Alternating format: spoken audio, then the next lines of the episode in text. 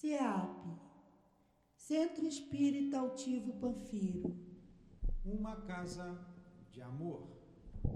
Boa tarde a todos, os presentes, encarnados, desencarnados, a todos aqueles que nos seguem pelas redes sociais, sejam todos muito bem-vindos. Que Jesus possa nos dar, iluminar para mais uma reunião pública deste sábado, dia 9, 17 horas, aqui no Centro Espírita Altivo Panfiro. Sempre uma alegria muito grande aos sábados, porque é um dia em que nós realizamos a obra social de Antônio de Aquino, onde recebemos centenas de famílias, é, com as mães, com os filhos. Os filhos seguem para as salas de evangelização, as mães recebem a, a orientação é, dos ensinamentos de Jesus. Às oito horas, todos tomam o seu café da manhã e, ao término, ao meio-dia, todos recebem o seu almoço.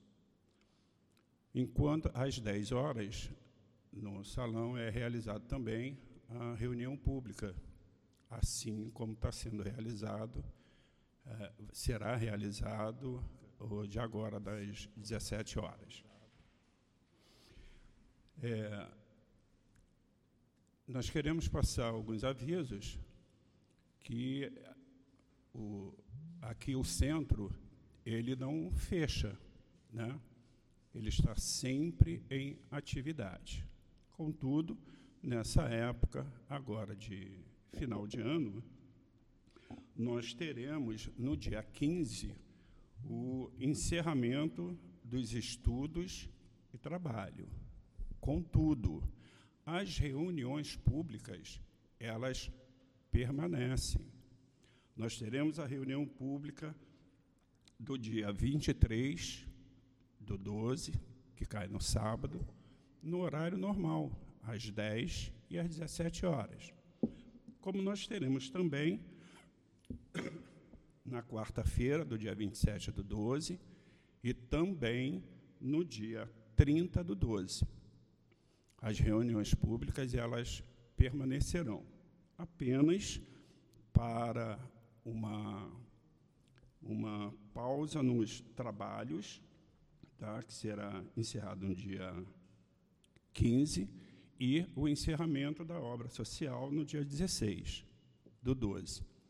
O retorno em 3 de janeiro, com a reunião pública de quarta-feira, às 10 às 15 e às 19 horas.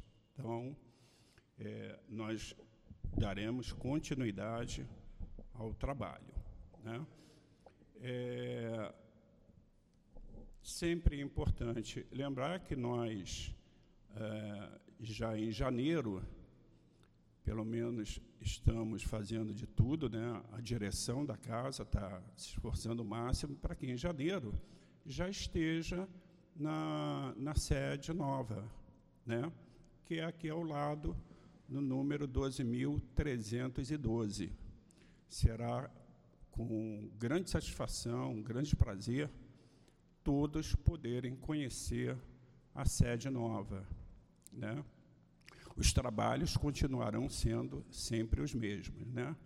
mas lá, com um número maior de sala, o centro está crescendo e a direção teve todo o cuidado, não mediu nenhum esforço para conquistar, é, pela ajuda de muitos, né, o terreno, ter iniciado lá a construção e, graças a Deus, chegamos ao final da construção. Está muito bonito, foi feito tudo com muito carinho.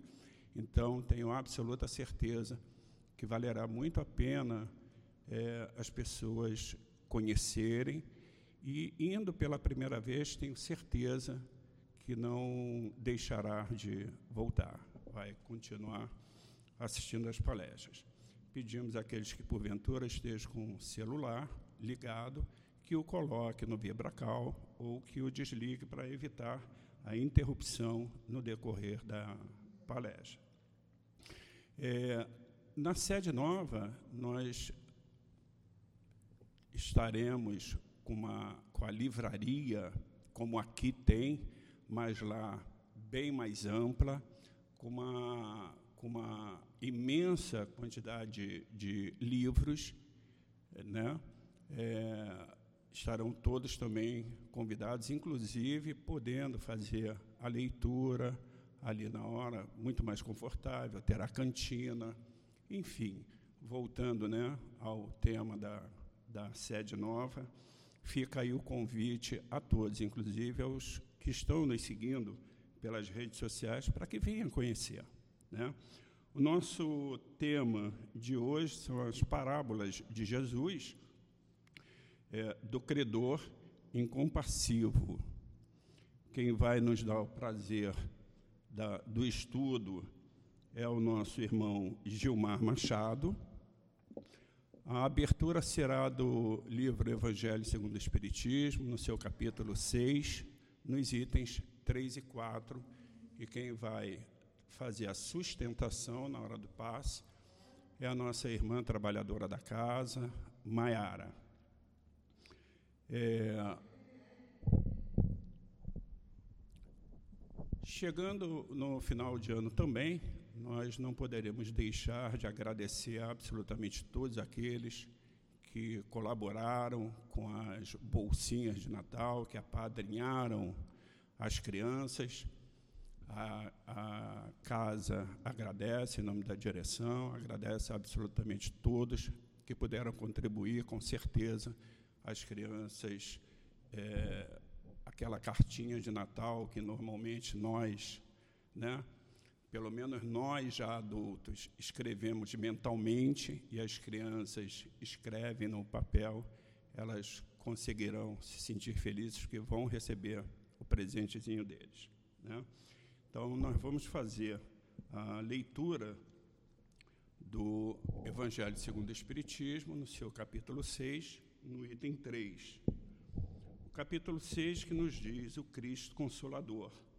E o item 3 nos fala do Consolador prometido, que diz: Se me amais, observai os meus mandamentos, e eu rogarei a meu Pai, e ele vos enviará um outro consolador, para que fique eternamente convosco o Espírito de verdade que o mundo não pôde receber, porque não o vê e porque não o conhece.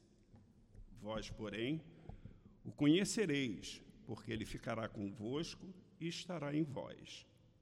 Mas o Consolador, que é o Santo Espírito, que meu Pai enviará em meu nome, vos ensinará todas as coisas e vos fará recordar tudo que vos tenho dito. João 14, 15 a 17 e 26. São 17 horas, passamos a palavra ao nosso.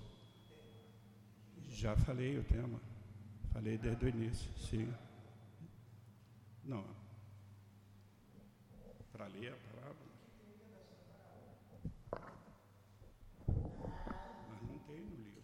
Está no Evangelho, capítulo 11, item 3.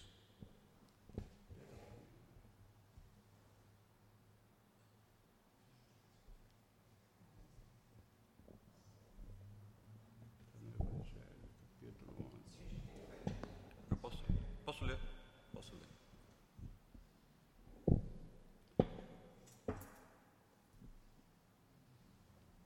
Item 3.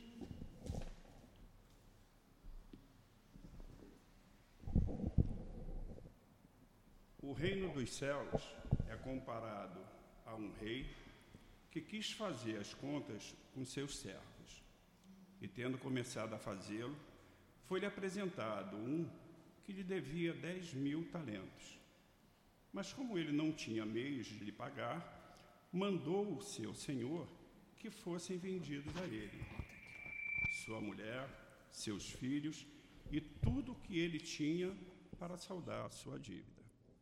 O servo, porém, lançando-se aos pés do Senhor, lhe suplicava: Senhor, tenha um pouco de paciência e eu lhe pagarei tudo.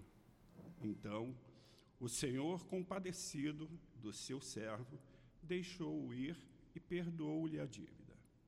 Mas esse servo, mal acabara de sair, encontrou um de seus companheiros que lhe devia cem moedas. E, agarrando-o pelo pescoço, o sufocava, dizendo: Paga-me o que tu me deves. E seu companheiro, lançando-se aos seus pés, lhe suplicava, dizendo: Tenha um pouco de paciência e eu te pagarei tudo. Mas ele não quis escutá-lo, retirou-se e fez com que o prendessem até que ele pagasse o que lhe devia. Os outros servidores, seus companheiros, vendo o que passava, ficaram extremamente aflitos e foram comunicar ao seu senhor tudo o que tinha acontecido.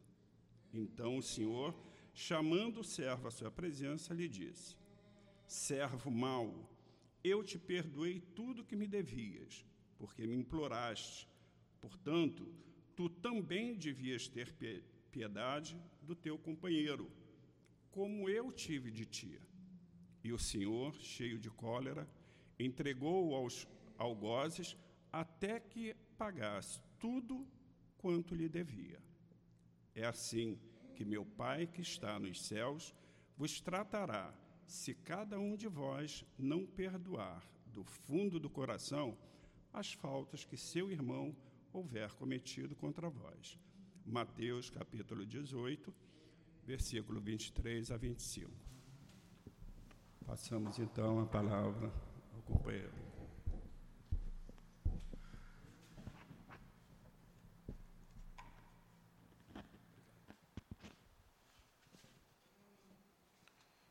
Boa tarde a todos, aos nossos amigos encarnados e desencarnados que nos aqui presente e que nos acompanham também pela internet. Nós temos hoje um desafio grande de falarmos sobre um tema importante. Antes de nós começarmos a conversar sobre o tema de hoje, eu peço, sugiro sempre que a gente eleve o pensamento ao Pai, em agradecimento por mais uma vez, né, estarmos todos reunidos em nome do Cristo. E sempre digo também que jamais sairemos de uma reunião como essa da mesma forma que entramos porque voluntariamente, graças a Deus, nós já fizemos a escolha de tentarmos, pelo menos, uhum, tentarmos seguir o Cristo. Estamos ainda nesse esforço, estamos ainda nessa tentativa, e paulatinamente, aos poucos, nós vamos avançando nesse processo. Que já aprendemos também pela doutrina espírita, que esse processo evolutivo é um processo lento, é um processo gradativo, não se dará da noite para o dia, mas acontecerá inevitavelmente a partir dos nossos próprios esforços. Graças a Deus, um exemplo disso é essa escolha que nós estamos fazendo na tarde de hoje. Nosso companheiro leu a parábola de hoje, né? Essa parábola que tem vários títulos, né? Credor incompassivo, o servo mau, o servo impiedoso, o servo ingrato. E tem como tema principal algo que nos toca muito diretamente e vai nos tocar diretamente durante muitos e muitos anos, milênios talvez aí à frente, que é a questão do perdão.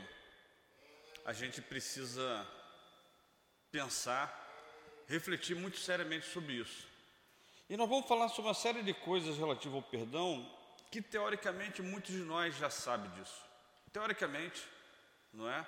Isso vem desde a lei mosaica, como nós vamos falar daqui a pouco. Né? Jesus vem e aprofunda essa questão do perdão. Nós, enquanto cristãos, certamente não estamos sendo cristãos pela primeira, pela primeira vez, nós estamos no cristianismo já há muitas encarnações e estamos ainda tentando trabalhar esse processo que é muito difícil para a gente, a questão do perdão. Difícil porque, basicamente, vai, é, tem algumas questões que dificultam esse processo. Primeiro é a questão do, da influência da matéria sobre nós. A matéria, por nos influenciar diretamente, ela, ela tem um apego muito grande da nossa parte. Então, quanto mais a influência da matéria em nós, mais mostra esse nosso orgulho exacerbado e mais dificuldade nós temos nesse processo do perdão. E o segundo, além dessa questão toda, é o desconhecimento da grande maioria das pessoas sobre si mesmo. Que é todo um trabalho que vem justamente na doutrina tentar fazer com que cada vez mais nós nos, enxerguemos como nós realmente somos. E aí eu vou falar de uma coisa que muitos de vocês cansaram de ouvir nessa tribuna e outras tribunas espíritas, a famosa frase de que nós somos espíritos. Teoricamente, isso é muito simples. Mas a sua prática, a sua, a, a sua internalização e isso se transformar em uma conduta real como espírito é muito difícil. É uma longa jornada para que você não se deixe levar por causa da influência da matéria, pela sua beleza, pelo seu poder, pelos seus títulos, pelo, por tudo isso que de alguma forma te diferencia diante da sociedade. Aquilo que te diferencia diante da multidão mexe com você, faz com que você se ache diferente do outro, quando nós não somos, e faz com que a gente se identifique não mais como espírito. Aí a gente se identifica como o doutor Gilmar, o coronel Gilmar, o senador Gilmar, o engenheiro Gilmar, o presidente Gilmar e assim por diante, quando na verdade isso não procede. Numa, numas não, vou falar o que me veio à mente aqui. Na primeira palestra que eu fiz numa casa espírita, um espírito deu uma comunicação e ele já começou falando uma coisa, eu não sabia quem era e depois ele se identificou. Falou: Vocês dizem que eu sou médico, mas antes, bem antes disso, eu sou um espírito. E falou de uma forma belíssima, me lembro até hoje, foi uma palestra sobre Leon Denis. E o espírito que deu a comunicação foi o que nós designamos pelas nossas né, questões pessoais, doutor Inácio Bittencourt. E ele falou justamente isso: vocês dizem que eu sou médico, mas eu sou espírito. Então, essa dificuldade nossa em nós nos vermos como espírito dificulta muito esse processo de, do, do exercício do perdão. Outra coisa interessante também é o fato de nós pensarmos que o perdão é uma concessão nossa àquele que me ofende, quando na verdade isso não é verdade. Não é verdade. Todos nós cometemos atos, todo e qualquer ato contrário à lei de Deus me liga inevitavelmente a um artigo dessa lei de Deus. O fato de eu ofendê-la me liga diretamente a um artigo da lei de Deus e eu preciso efetivamente me acertar com essa questão do artigo. O fato dela me perdoar ou não me perdoar não irá me absolver perante essa questão que eu preciso resolver. E as pessoas não, não, não percebem isso. Acham que o perdão é uma concessão que eu vou absolvê-la do fato de ter me ofendido. Isso não é verdade. O, o, ato do perdão é um ato da sua libertação, porque você efetivamente percebe naquele que te ofende um irmão comprometido com a lei de Deus, uma pessoa que necessita de um de um auxílio, de uma ajuda, uma pessoa que está efetivamente plantando frutos amargos para o seu futuro. É dessa forma que a gente precisaria ver. É dessa forma que os espíritos mais elevados nos veem, como almas ainda nesse processo de aprendizado de relacionamento. Uma, um, algo semelhante ao nosso raciocínio quando nós estamos lidando com crianças, por exemplo. Quando uma, uma criança chega e te chama de feio, você é feio. Ou chuta a sua canela, alguma coisa desse tipo, ou te dá um tapa no rosto. Muitas vezes a criança né, não tem coordenação motora e, na verdade, ela quer te fazer um carinho e, às vezes, é como ela não sabe, ela acaba atingindo. Você não se ofende com isso. Porque você vê naquela criança uma criança. E os espíritos benfeitores nos veem, assim como Jesus que teve entre nós, o maior de todos, nos vendo o tempo todo como crianças espirituais. Nenhum daqueles e nenhum de nós jamais conseguiu atingir e não atingiria Jesus dessa forma. Então, quando nós efetivamente praticamos o perdão, nós estamos nos libertando de uma série de questões nossas, pessoais. E daqui a pouco nós vamos voltar a falar sobre essa questão. É, teve um palestrante que uma, uma vez eu vi uma palestra, ele estava falando de uma questão muito interessante. Ele falou que estava visitando um hospital psiquiátrico espírita. E adentrou aquele hospital uma senhora totalmente desequilibrada, num, num estado de alteração psíquica muito grande. E ela foi conduzida lá para ser socorrida. E ele junto com as pessoas que estavam apresentando o hospital, depois eles vieram, ele procurou saber o que havia acontecido com aquela senhora para ter aquela reação. E aí as pessoas do hospital comentaram que ela havia entrado numa crise psíquica porque ela havia descoberto uma traição conjugal. E esse palestrante começou a conversar com as pessoas que iriam socorrê-la, iriam pará-la, e de que forma iriam ajudá-la. E falaram: Nós vamos colaborar, nós temos os nossos tratamentos e tudo mais, mas os nossos tratamentos eles vão até um limite. Ela não vai conseguir, com os nossos tratamentos, se reequilibrar totalmente. Aí ele ficou surpreso: Mas como não? O reequilíbrio total e pleno ela só vai conquistar quando ela perdoar. Percebem? E nós vamos falar e vamos entender o porquê dessa libertação. Tem um livro publicado pelo Centro Espírita Leão Denis, é, em três volumes. Esse aqui é o primeiro volume, Pela Graça Infinita de Deus. São textos que foram é, psicografados pelo patrono dessa casa, Altivo Panfiro, e pelo Espírito Baltazar.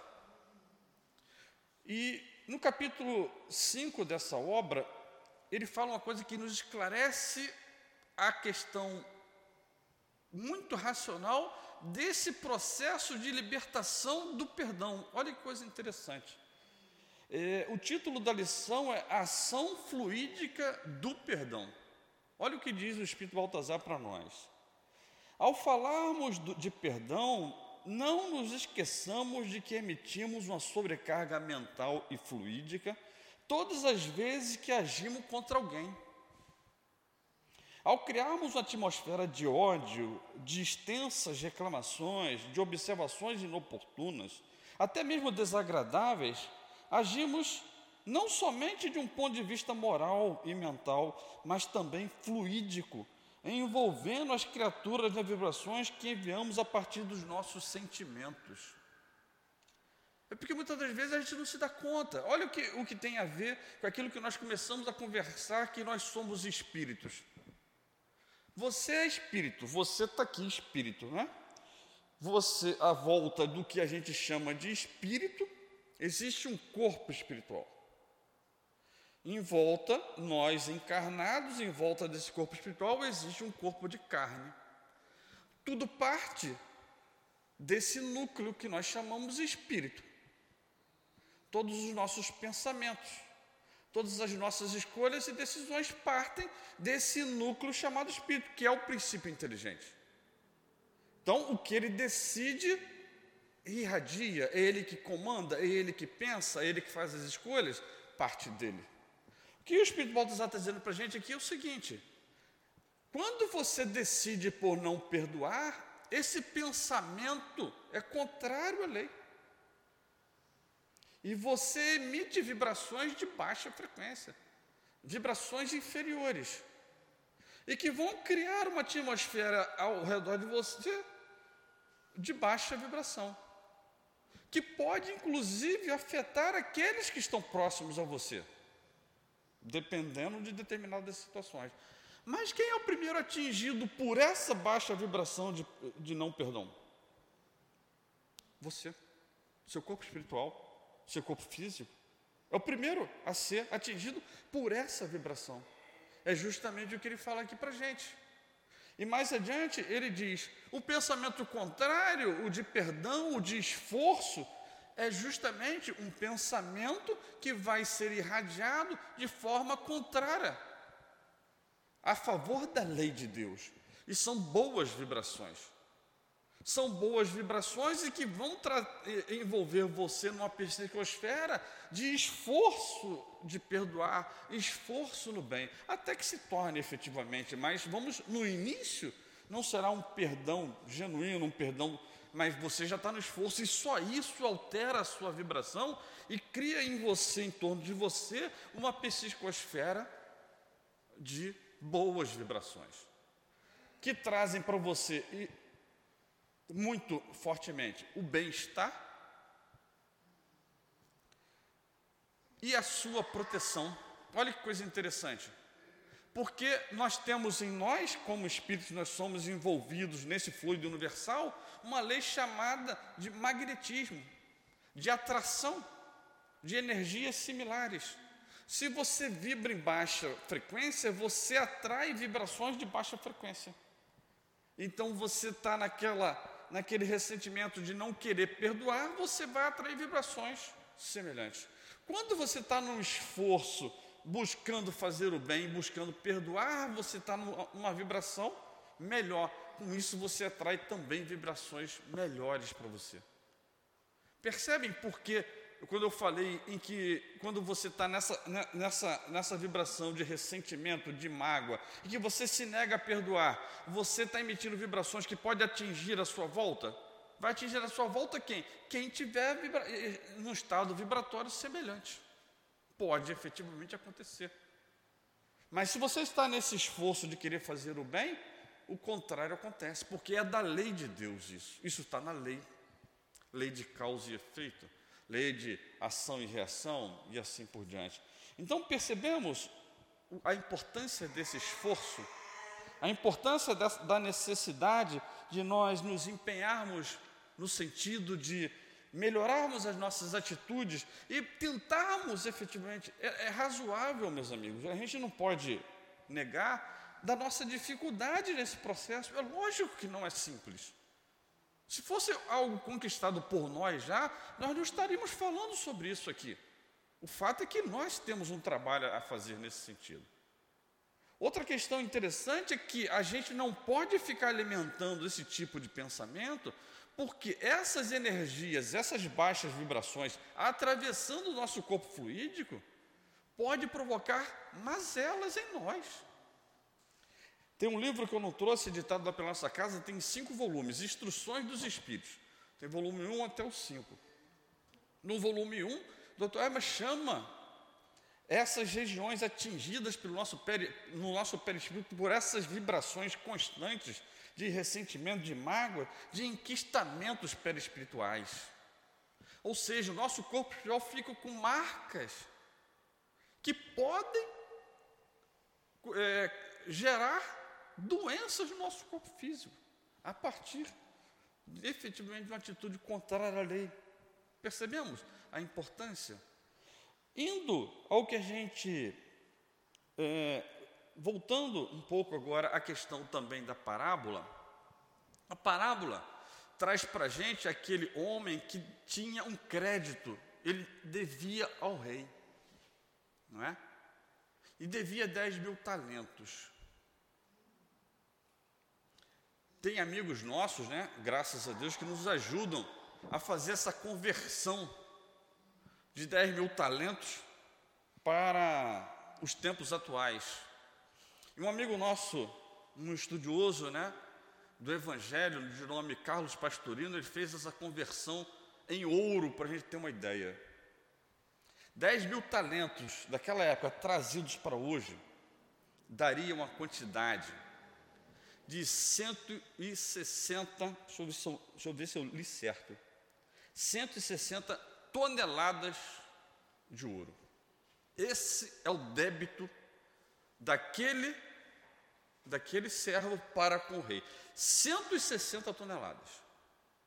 E ele se né, se ajoelha aos pés do seu senhor, pede que ele perdoe a sua dívida.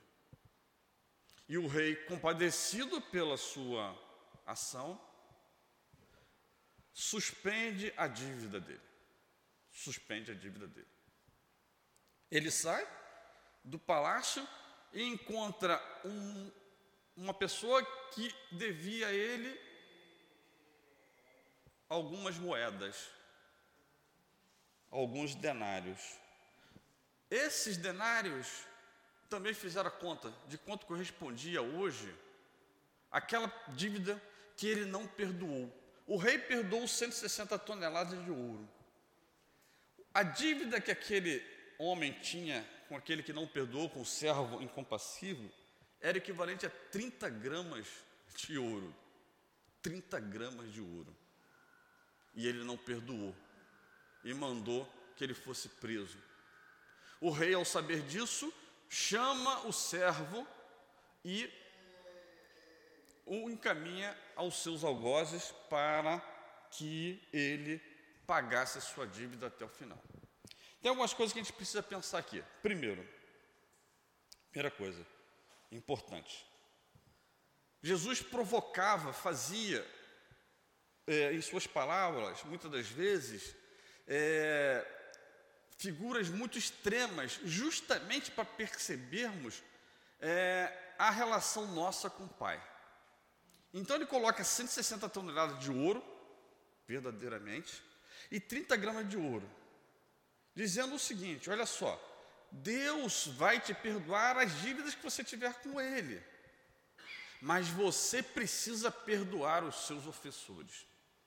É da lei, essa é a lei. A lei é da reciprocidade. Tem uma passagem do Evangelho que fala isso muito claro, está lá em Mateus, eu até trouxe para que a gente lesse. Olha aqui. Lá em Mateus 7,12. Portanto, tudo que vós quereis que os homens vos façam, fazei também vós, porque essa é a lei e os profetas.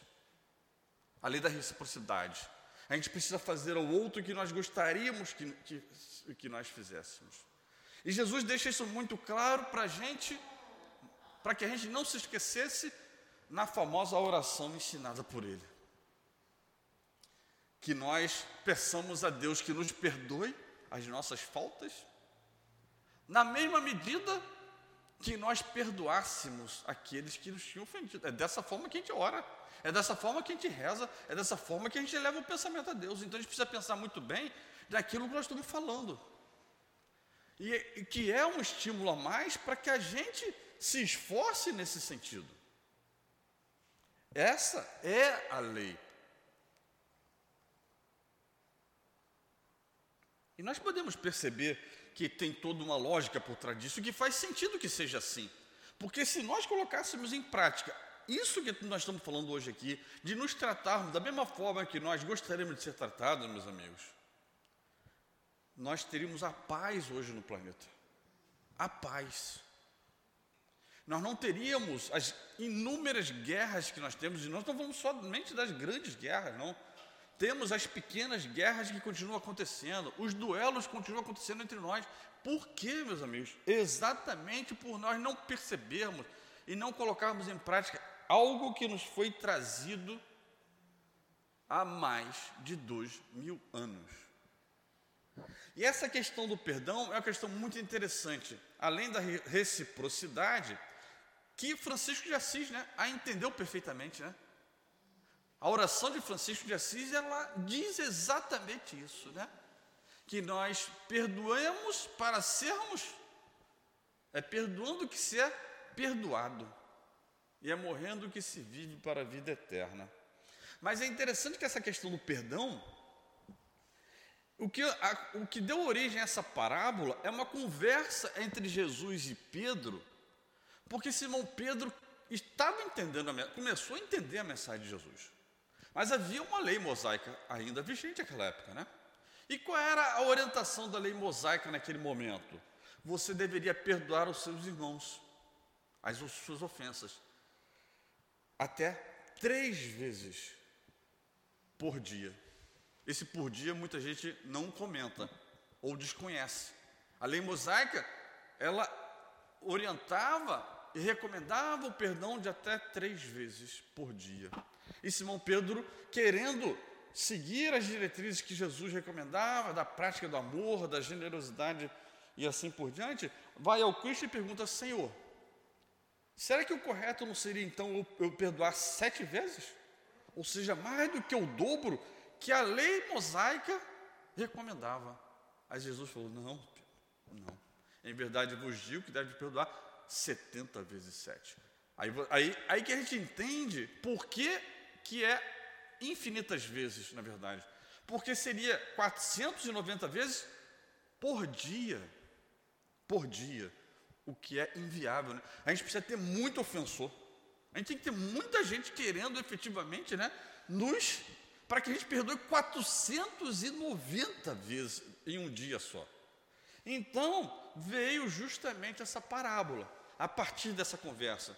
Por que, que Jesus fez isso? Jesus veio né, cumprir a lei, a gente sabe disso, veio cumprir a lei e os profetas, mas também veio aprofundar. Ou seja, para vocês até agora bastava essa recomendação, mas agora eu venho e recomendo um aprofundamento.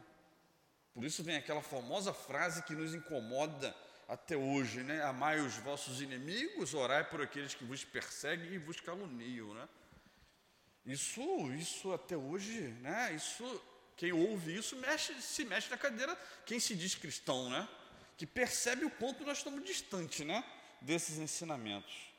Mas é interessante que a gente perceba o seguinte: é, por que, que Jesus colocou essa questão desse débito enorme desse servo para o rei e desse débito relativamente pequeno entre eles? entre o servo e o seu devedor. Por quê? Porque o nosso débito com Deus é muito maior do que os nossos débitos para, um para com o outro. E se a gente for pensar, é uma grande verdade. Eu, eu pensei só, por exemplo, nas transgressões que nós cometemos, são inúmeras, né? Com relação ao Pai, com o meio ambiente, por exemplo. Isso é todo, todo dia nós fazemos isso. Nós desperdiçamos água, nós desperdiçamos recursos naturais dos mais diversos, constantemente. É porque eu tenho dinheiro para pagar, então eu deixo a minha torneira ligada. Eu faço dela, da, da mangueira, uma vassoura hidráulica, porque eu tenho dinheiro para pagar, então não tem, não tem problema, é o que nós pensávamos. Eu posso deixar a luz acesa direto, eu posso deixar o ar-condicionado ligado de uma forma não necessária, porque eu tenho recurso para pagar, e com isso a gente vai assumindo responsabilidades perante quem? Perante o Criador que nos proporcionou todas essas questões que nós temos em relação ao mundo e à sociedade para o nosso conforto, mas não para o nosso desperdício, para um desrespeito. É um desrespeito que nós cometemos para com o Criador fazer o que nós fazemos. E a gente poderia citar inúmeras outras questões. Ou seja, eu concordo com Jesus que o nosso débito deve estar muito perto dessas 160 toneladas de ouro aí. Mas entre nós somos questões, são querelas muitas das vezes, e se a gente for pensar, são questões materiais. Em regra, os nossos problemas são questões materiais né? pisou no meu calo, me chamou de feio, e assim, você não sabe o que você está falando? Eu sou um magistrado. Você tem que me chamar de tal forma assim assassinado, porque eu sou doutor. E aí vocês vejam isso diante da, da eternidade que nos aguarda, diante desse conceito que eu falei no início, da espiritualidade nossa, isso chega beira a infantilidade, meus amigos mas é a nossa realidade. Não tô, nós não estamos falando dos outros, né? A tribuna espírita tem essa, essa grande vantagem, esse grande diferencial. Aquele que vos fala da tribuna está tão comprometido com a lei como todos aqueles que ouvem. Todos nós estamos nesse processo desse esforço, mas é uma realidade. Mas só que, diferentemente do nosso passado, o que acontece conosco hoje? Acredito que todos nós que, que estamos é, envolvidos nessas reflexões. Nós não negamos mais. A gente, a gente negava, a gente tentava encobrir, a gente tentava negar uma realidade. Não, a gente não pode mais fazer isso. O perdão é uma necessidade em nossas vidas. Ponto. Não vamos negar mais isso. Podemos negar isso. Como a gente tenta negar um monte de outras coisas que eu não vou citar aqui porque não é o objetivo hoje, mas a gente nega uma série de ensinamentos de Jesus. Mas hoje não vou falar sobre perdão. É perdoar incondicionalmente, infinitamente. Eu não consigo. Tudo bem. Você não consegue porque o seu estágio atual não te permite, mas você precisa, num esforço, num processo, atingir essa condição. Esse que é, é uma questão que a gente não pode efetivamente é, se esquecer. Porque Deus, isso Leon Denis fala é, no, na obra Problema do Ser e do Destino. Tem um capítulo, acho que é o capítulo 20, se não me engano, esse do pensamento é a reforma do caráter. Leon Denis fala uma questão interessante que ele fala assim: Deus não quer que você seja o que você não é, Ele sabe o que você é. E você não será anjo, e não amanhã, quando você acordar, não será, e Deus sabe disso. Mas a lei de Deus quer em você um esforço no sentido de se melhorar. Que é um empenho no sentido de perdoar, como é hoje e assim por diante, de ser uma pessoa pacífica. Como Jesus fala nas bem-aventuranças, bem-aventurados, os mansos e pacíficos, meus amigos. Não, vamos, não podemos negar isso. E se eu sou belicoso, e se eu sou. Eu preciso assumir isso e preciso começar a lutar contra isso. Não lutar contra o outro, é lutar contra mim mesmo. Porque também Jesus falou a cada um segundo as suas obras. Então a gente precisa entrar nesse processo, que como eu falei é, anteriormente, ele é um processo doloroso, é um processo difícil, mas necessário. Necessário. Uma outra interpretação dessa dívida também, e aí, aí eu acho que vai colocar a gente meio preocupado. É uma outra interpretação que eu achei interessantíssima dessa dívida. São os aprendizados sobre a verdade que nós já conseguimos conquistar por misericórdia de Deus. E aí eu acho que compromete nós espíritas de uma forma assim muito absurda, muito absurda, porque nós na casa espírita, estudando a doutrina, a gente aprende muita coisa sobre a realidade espiritual, sobre essa verdade. E nos compromete demais com a lei de Deus. É, são partes dessas 160 toneladas de ouro que, que foi falando a parábola aqui. Ou seja, você está aprendendo muito. Você está conhecendo muito. Você está percebendo que as coisas, por exemplo, não são através de rótulo que nós vamos ser salvos. Ou seja, se você é um espírita fanático, tem alguma coisa errada, você não está entendendo. O Espiritismo não ensina isso. Nos explica que, lembrando a parábola do samaritano, não é efetivamente o seu cargo, a sua função o seu papel que vai fazer com que você seja efetivamente salvo. É a prática da lei do amor. Então você pode ser X, Y, Z, W. Se você pratica a lei de amor, ou se você está no esforço da prática da lei de amor, você está nesse processo de transformação e de conquista da felicidade, de ascensão desse monte, dessa montanha da felicidade. Então, nós, todos aqueles que estão acumulando conhecimento em torno dessa grande verdade ensinada pelo Cristo, a verdade genuína, estão adquirindo créditos e precisam ser multiplicados. Lembra da parábola dos talentos? Nós precisamos multiplicar esses talentos. Aí eu, no alto da minha sapiência, compartilho com ela parte desse conhecimento. Então, Vou lá num momento explico para ela o que é indulgência. Diante do que eu já aprendi, então indulgência é isso e aquilo. Ou seja, eu ensinei para ela um pedacinho de tudo que a gente estuda na doutrina espírita. Só que ela começou a aprender agora. Eu acabei de emprestar parte do meu tesouro, parte do meu ouro, parte das minhas 160 toneladas de ouro para ela. Eu dei um pouquinho, uma, alguns gramas de ouro para ela, para que ela começasse a desenvolver isso.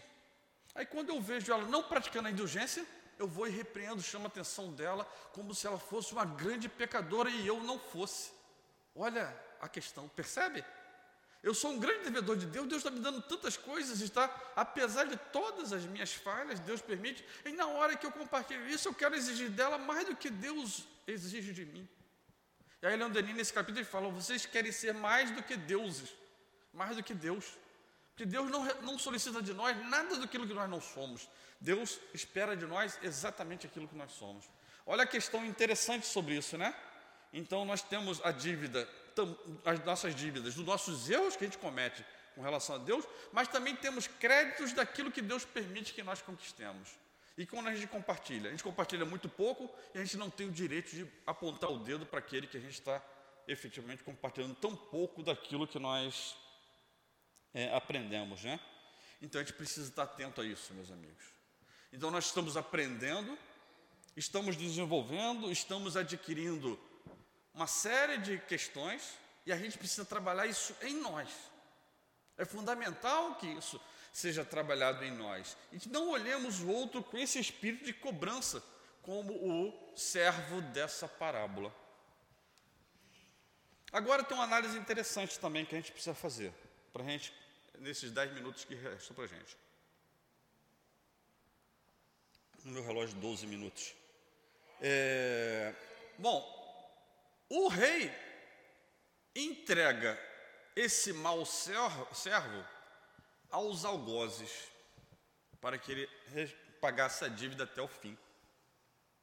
Aí tem, temos duas formas de ver esses algozes também. O que, que eu falei? Inicialmente, quando eu vou e cometo um ato contra a lei de Deus, eu automaticamente, em função da perfeição dessa lei, eu me comprometo com essa lei. Chutei a canela dela. Me comprometi com a lei. Mas eu não me dou conta disso. Daqui a pouco, com o despertar da minha consciência, que é onde está escrita a lei de Deus, nós vemos isso na questão 621 do livro dos Espíritos, isso começa a me incomodar. Isso começa a me trazer remorso. Isso me começa a, a, a fazer com que eu me sinta incomodado, a tal ponto em que eu preciso corrigir esse ato. Olha os algozes me cobrando a dívida que eu adquiri por ter chutado a canela dela. Então eu tenho uma dívida e aí, o algoz é aquilo que nós aprendemos na doutrina, né? Como a lei de Deus está na nossa própria consciência, nós somos os nossos próprios julgadores. Não, nós não teremos um tribunal a nos julgar. É a nossa própria consciência nesse processo. Então, quando eu vou e cometo um ato contrário, três coisas podem acontecer.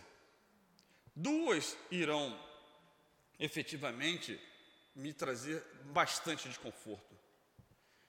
Primeiro, a culpa, a culpa exagerada. E aí eu vou me, me atormentar, eu vou efetivamente me chicotear, eu vou tentar me achar o pior ser do mundo, e isso não vai resolver o problema. Mas isso está me agoniando, isso está efetivamente mexendo comigo. Outra, isso é o chamado culpismo, né? Eu estou me culpando exageradamente. E a outra, o outro viés é o desculpismo, que é justamente fazer o quê? É tentar minimizar o erro que eu cometi. Não, isso aí, bom, eu, eu nasci assim, eu cresci assim, vou morrer assim, como a gente faz, né? Qual é o problema desses dois casos, tanto do culpismo como do desculpismo? Isso não me faz melhor, isso não me faz melhorar. Não me faz melhorar. Eu ficar me punindo, me punindo, me punindo, não me faz uma pessoa melhor. Eu também ficar me desculpando também não vai me fazer uma pessoa melhor. O que eu preciso é fazer uma autoanálise consciente e praticar comigo aquilo que eu preciso praticar com o outro. Nós estamos falando aqui de perdão. Nessa hora eu preciso praticar o auto-perdão. No que eu pratico o auto-perdão, eu não estou me absolvendo, eu estou me arrependendo daquilo que eu fiz. E a partir desse processo, eu começo todo um processo de resolver o meu débito com a lei de Deus. Então eu vou, a partir do arrependimento, reparar ou seja, eu vou mudar as minhas atitudes, vou mudar os meus comportamentos, de tal forma que eu repare aquilo que eu fiz de errado, para que eu possa efetivamente mudar o meu rumo e também preciso passar por questões semelhantes, que é o processo chamado de expiação. Esse processo de expiação é um processo também para que a gente possa, de uma forma pedagógica, pedagógica, é, me ressarcir com a lei. Eu preciso aprender. Então, por quê? Porque no estágio em que nós nos encontramos, nós não aprendemos ainda somente por nossa própria ação. Determinadas coisas nós precisamos sentir o efeito contrário para que a gente perceba que aquilo dói e a gente mude de comportamento. É a nossa realidade, é o nosso estágio atual. O outro caso do algoz é justamente a lei de causa e efeito atuando sobre nós, através das provações, através das experiências, porque isso vem também, mesmo que você é, não tenha ainda percebido algumas questões de culpa, desculpismo, mas você já tem um nível de consciência que você sabia que você não podia fazer aquilo. Quando você sabe que você não faz, que você não podia fazer aquilo e você faz, você desencadeia um processo de acerto com a lei de Deus. Então são esses algozes que efetivamente Jesus coloca nessa nessa parábola.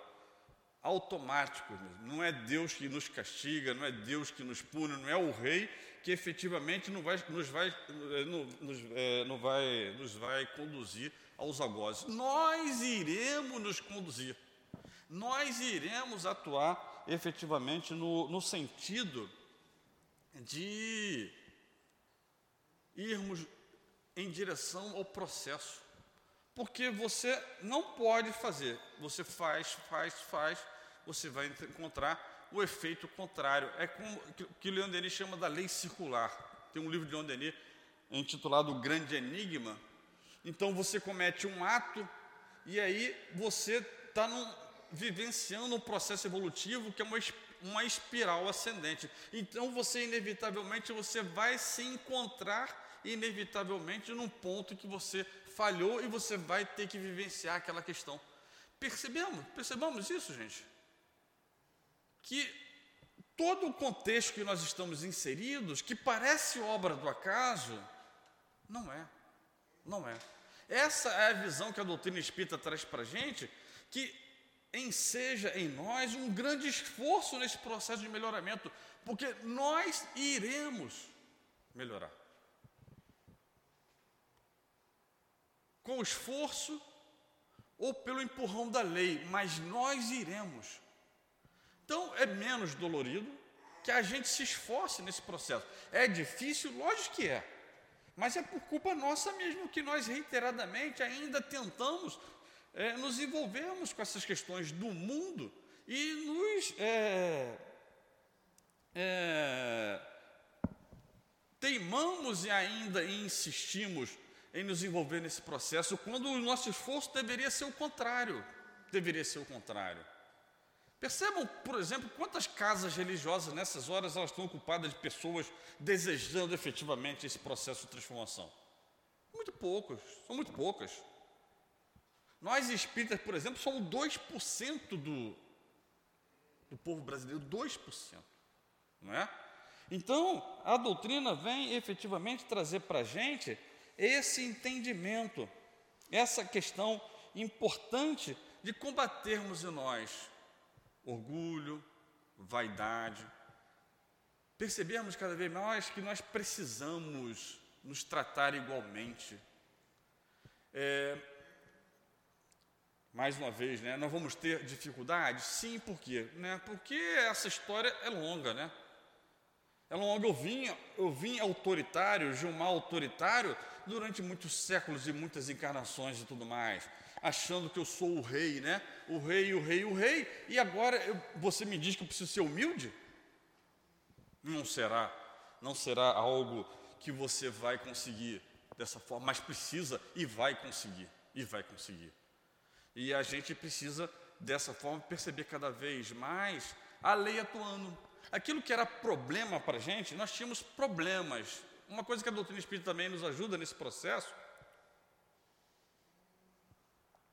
do perdão é o exercício que Deus nos oferece nesse sentido, né? Porque você quer, você deseja e você precisa. Então Deus te oferece oportunidades do exercício do perdão. E onde mais a gente exerce o perdão? É no trabalho? Também. É na casa espírita? Também. É no trânsito? Também. É nas nossas relações comerciais? Também.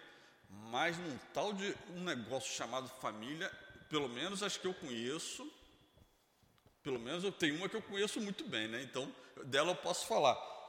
Exercitamos ou exercitamos o perdão? Muito, meus amigos. Quem é pai, quem é mãe, quem é responsável de alguma forma, olha o quanto nós exercitamos. E, então, aquele parente, sabe aquele parente que você reclamava? Agora você não pode mais chamar ele de parente, é um presente. Presente divino para você.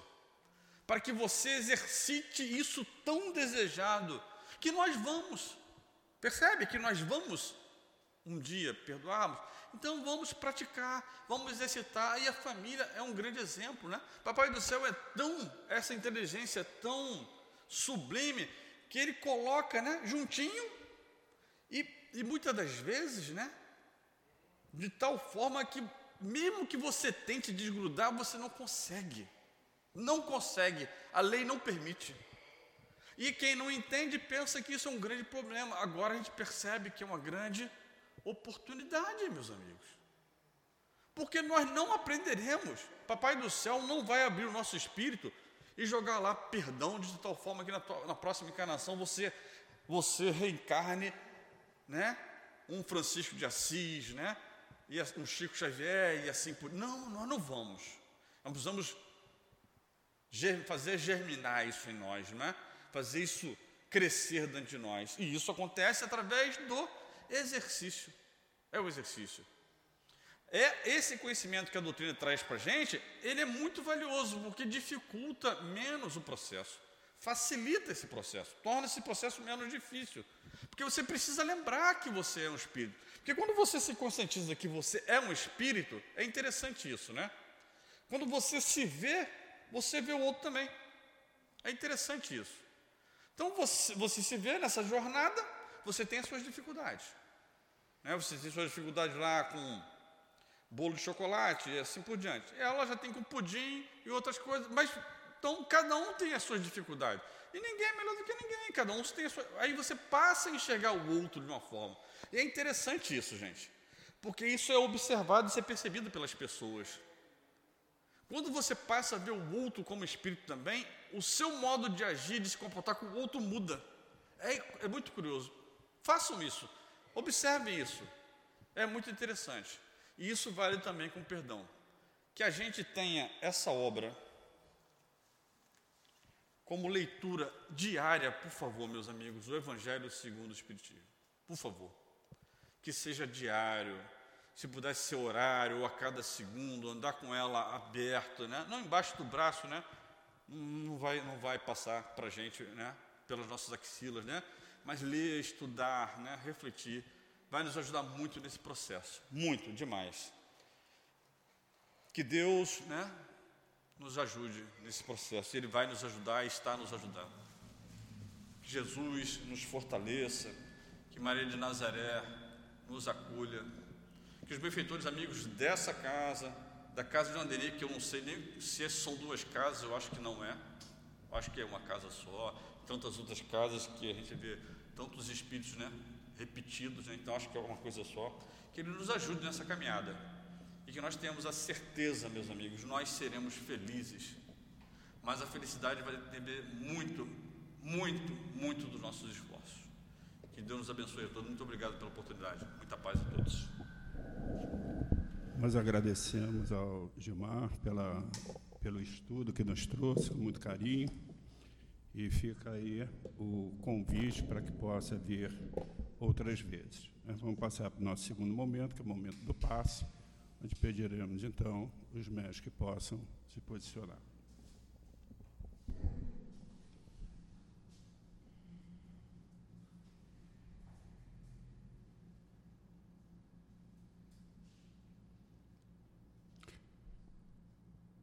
Querido Mestre Jesus, chegando ao momento do passe, querendo lhe pedir a permissão, que seja também pela vontade dos espíritos bondosos que sustentem amor a nossa casa, que possa, pelas mãos dos médios, transmitir os fluidos e energias que todos vieram buscar.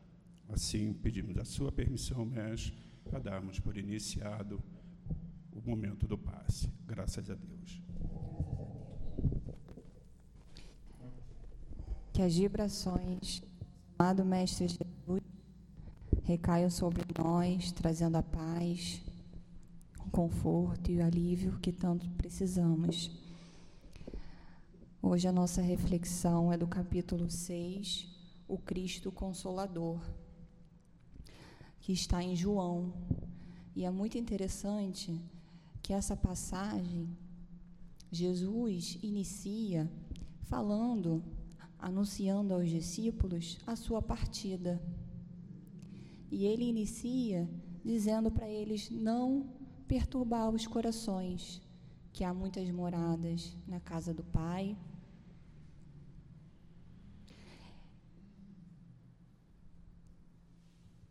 Que ele é o caminho, a verdade e a vida, e nessa passagem a gente consegue observar que os próprios discípulos que conviviam com Jesus tinham dificuldade, uma certa dificuldade de entender os ensinamentos, entender as passagens. E Jesus ali estava anunciando a sua partida, os confortando. E interessante que Felipe pergunta: Mas o Senhor vai para onde? Nós não sabemos o caminho. E Jesus fala: Eu sou o caminho. Eu sou o caminho, a verdade e a vida, e ninguém vai ao Pai se não for por mim. E depois anuncia o Consolador prometido, nos afirmando que vos ensinaria todas as coisas e nos faria recordar tudo o que ele tinha nos ensinado. E aqui fica explícito que Jesus não, não, podia dizer tudo, pela dureza do coração dos homens, pela falta de entendimento, e era, foi preciso que a ciência avançasse, que o tempo passasse, para que assim pudéssemos ter mais entendimento. E aí vem a nossa doutrina, tão esclarecedora, que esmiuça, elucida, esclarece todos os ensinamentos, que nos dá o entendimento do caminho, da direção, dos ensinamentos, para que possamos caminhar com mais certeza, fortalecidos, com mais segurança, fé e esperança. Que possamos agradecer essa doutrina tão confortadora. E destacar também a inteligência de Kardec, porque essas passagens, elas não estão necessariamente numa ordem. E ele pegou os pontos cruciais para que possamos ter o um entendimento tão claro e específico do que Jesus queria nos passar. Que Jesus abençoe a todos nós. Muita paz.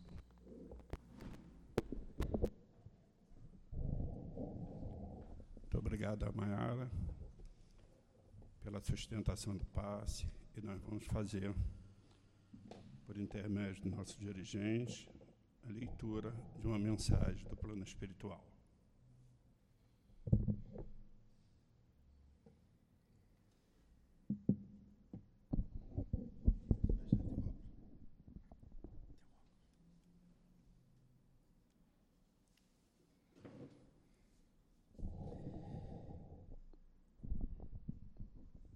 Paz, que a paz reine entre vocês. Que Deus, o Pai de puro amor, possa estar presente em cada ser e que esse amor cresça entre vocês, entre as nações. Vocês que já caminham e sabem do amor do Mestre Jesus e do amor do Pai, procurem fazer o certo. Sabemos que somos todos errantes e falíveis, mas sabemos a verdade e por onde devemos caminhar, como devemos nos comportar, agir, ajudar aos irmãos que sofrem e que procuram por nós em busca de pão, em busca de um abraço acolhedor, em busca de uma palavra que os faz pensar.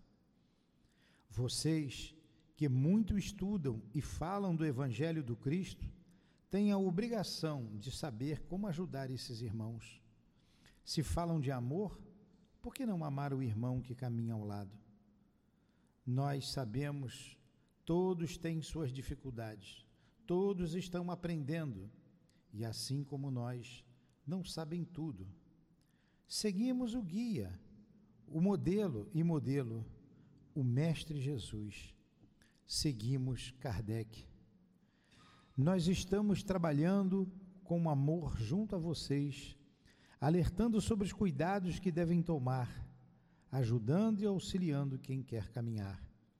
Ah, lembramos a todos que durante a caminhada encontrarão muitas flores, rosas, árvores frutíferas e plantas que ajudam na cura, mas também encontrarão ervas daninhas, árvores que não darão frutos, outras que darão maus frutos que poderão até matar e ainda muitos espinhos. Porém, se vocês estiverem atentos e vigilantes, passarão por tudo e não sofrerão mal algum. Que os estudos do Evangelho de Jesus estejam fixados no coração de cada um, de cada trabalhador, principalmente dos conhecedores das obras da doutrina espírita dos conhecedores do Evangelho de Jesus, dos homens que dizem: sou cristão. Façam preces, meus irmãos. Façam preces pelo mundo, pelas nações, pelos seus dirigentes, sem os acusarem. Todos devem passar pelos problemas, pelas dores causadas por esses por essas pobres almas que dirigem as nações. Façam preces por elas pois tudo está dentro da lei divina. Todos pediram para passar pelo que outrora fizeram. Façam preces pelas crianças, pelos jovens que ainda se encontram desamparados. São almas que sua misericórdia divina pode libertar das garras dos malfeitores do além. São espíritos cuja encarnação foi imposta pelo amor do Pai, que muitos deles sequer lembram e de seu filho, lembram de seu filho, o Mestre Jesus. São espíritos muito rebeldes que precisam de ajuda, de preces, que precisam lembrar do amor do Mestre Jesus. Oh, e não são poucos. Muitos deles, quiçá, São rebeldes devido às nossas ações de outrora. Então, ajudem-os a lembrar do Mestre Jesus, ajudem-os a lembrar do amor do Pai. Ah, e essa ajuda virá através das preces, através dos abraços, das palavras acolhedoras de vocês. Eu então me despeço, pedindo sabedoria aos pobres dirigentes das nações e aos dirigentes cristãos que, zelam pela, que zelem pelas suas casas, que para muitos é lar, é abrigo e hospital para todos nós. Cuidem-se, cuidem-se e não fujam das regras. Sejam firmes, positivos, estudem. Só se é um bom trabalhador quando há estudo constante, seriedade e disciplina com Jesus e Kardec. Nós os, os auxiliaremos a vencer suas dificuldades. Sejam firmes no amor, ensinando a amar, ensinando que são todos irmãos e filhos do mesmo Pai de amor que vocês sejam instrumentos, homens e mulheres, em prol do bem, da lei de amor e da caridade, sem julgar, sem escolher, já que foram designados a essa ou aquela tarefa na qual vocês devem ser responsáveis e estarem atentos, com os ouvidos prontos a nos escutarem. Caminhem-se, meus irmãos, aos devidos trabalhos Muitos estão atrasados e nessa casa terão a oportunidade de desenvolver o amor pelo próximo, de trabalhar com seriedade, mas que as regras sejam mantidas, a disciplina, como sempre alertamos. Jesus e Kardec. Paz a todos vocês. Um trabalhador do Cristo. Agradecemos a esse espírito trabalhador da seara de Cristo pela mensagem.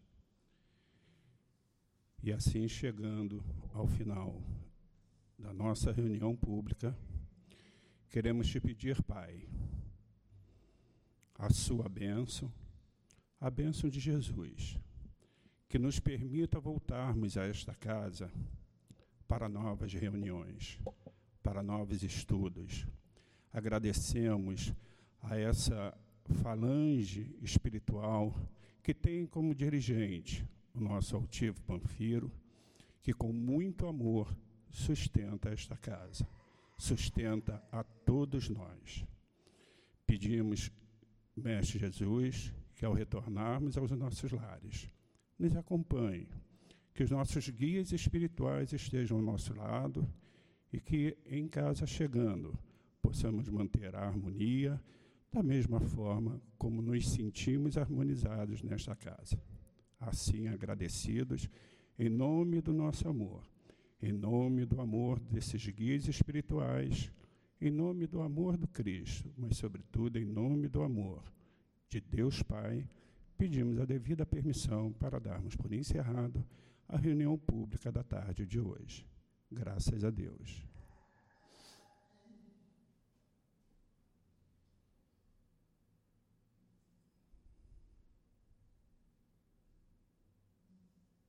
CEAP, Centro Espírita Altivo Panfiro. Uma casa de amor.